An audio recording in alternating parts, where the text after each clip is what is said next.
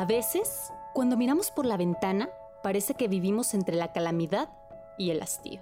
Pero no, la literatura alimenta el alma, la arquitectura nos asombra, la ciencia nos lleva a imaginar mundos imposibles. En fin, nos queda la cultura para alentar el optimismo. Y a eso dedicamos este podcast. Aquí seguimos cultura, porque no solo de pan vivimos.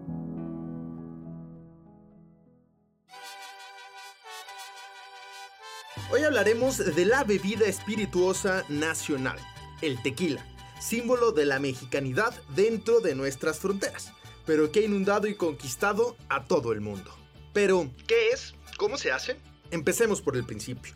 Es una bebida originaria de Jalisco, de eso no hay duda. Pero la paternidad se la disputan el pueblo que lleva el mismo nombre con el municipio vecino, Amatitán. No es tan conocida esta rencilla, pero es vieja y si uno visita la región se dará cuenta que ambos bandos no toman este detalle a la ligera.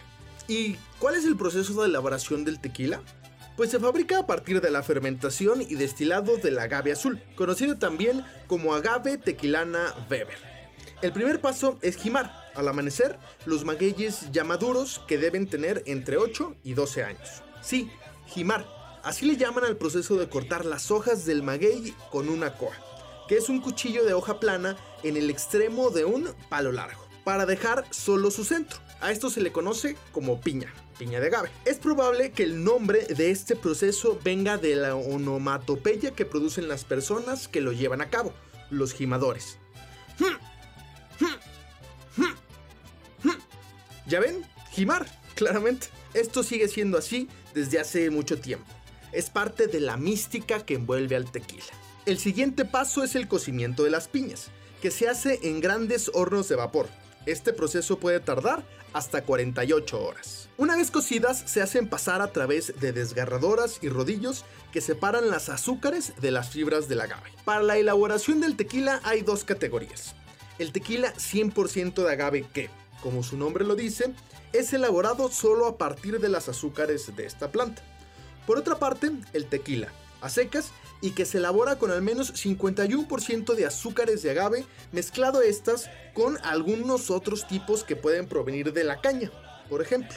Sigue el proceso de fermentación, donde el mosto, es decir, las azúcares que se extrajeron del agave o alguna otra fuente, se colocan en tinas donde se les agrega levadura que producirá alcohol etílico dióxido de carbono y otros compuestos que le darán al tequila su sabor excepcional. Una vez fermentado el mosto, entre 12 y 72 horas, este se destila dos veces en alambiques para eliminar sólidos, parte del agua o productos no deseados como el metanol. Y, así, ya tenemos tequila. Pero aún nos queda uno de los pasos más importantes, la maduración, que se hace en barricas de encino blanco o roble. El tequila se divide principalmente por el tiempo que duró añejándose en barrica, nombrándose de la siguiente manera. Blanco. Puede tener poco o nulo contacto con la madera. Son los más puros. Casi directo del alambique, compadre. No tienen color alguno. Son completamente transparentes. Reposado. Estos se depositan en barricas entre 2 y 11 meses. Son los más vendidos. La mayoría tiene un tono ámbar. Añejos se maduran en barricas por más de 12 meses y hasta 35. Su tono es regularmente más oscuro que el de los reposados. Y los extrañejos, ¡ulala! Son los más exquisitos. Estos se tienen que dejar reposar, al menos 3 años. ¿Y qué hay de la denominación de origen?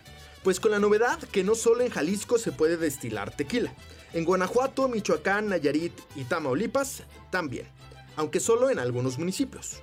Según el Consejo Regulador del Tequila, en 2019 se produjeron, escuche bien, casi 352 millones de litros de tequila.